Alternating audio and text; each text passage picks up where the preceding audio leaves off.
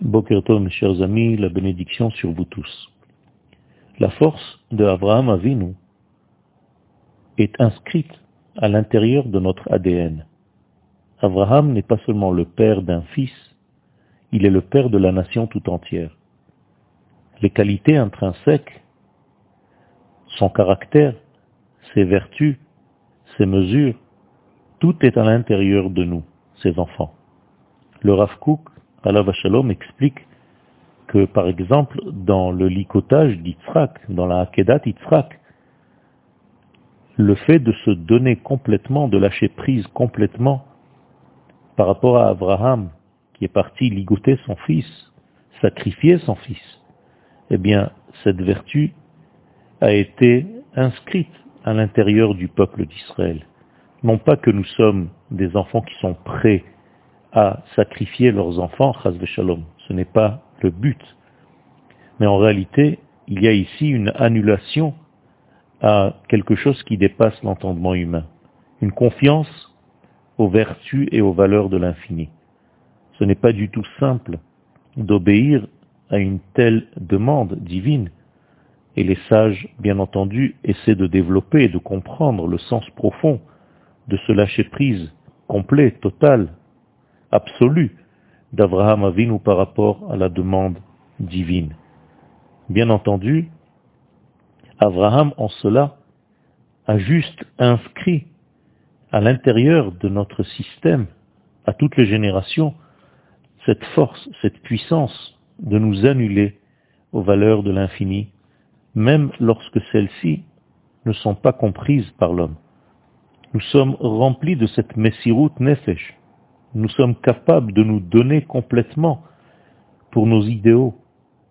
Abraham, dans cette Akedat Yitzhak, n'a pas seulement sacrifié son fils, mais en réalité c'est beaucoup plus profond que cela. Il était capable en fait de sacrifier l'essence même de toute la promesse divine qui lui a donné l'espoir de fonder la nation tout entière. C'est comme si Akadosh Baruch lui disait, écoute, je t'ai dit quelque chose, mais maintenant, je te dis autre chose.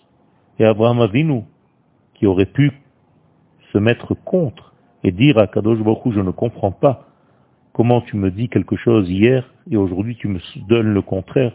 Comment est-ce possible de m'ordonner une chose pareille? Il y a ici quelque chose qui sort de l'ordinaire, qui sort de la logique humaine, qui sort des mesures de l'homme, qui nous dépasse complètement.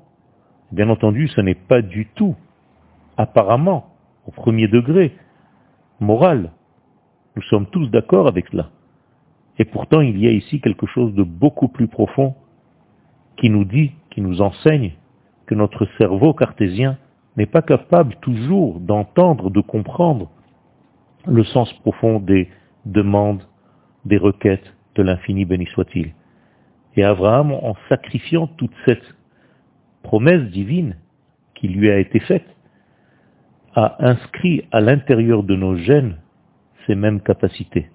Et jusqu'à aujourd'hui, nous voyons que nous sommes capables de donner pratiquement, réellement, notre vie pour protéger nos valeurs, pour protéger nos vertus, pour protéger notre identité, pour protéger notre peuple, pour protéger notre terre.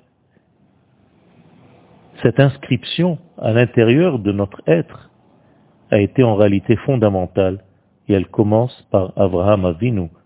C'est ce qu'en réalité Moshe essaie de comprendre encore une fois lorsqu'il dit du peuple d'Israël, après avoir reçu l'ordre d'aller les libérer, il dit, ils ne me croiront pas, ils n'auront pas de Emouna.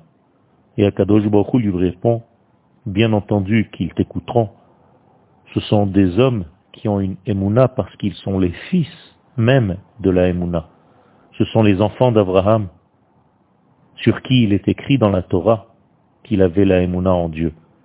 Ne dis pas du mal de ce peuple, c'est un peuple qui se donne complètement pour les idéaux les plus élevés qui soient dans ce monde. Une bonne journée à nous tous.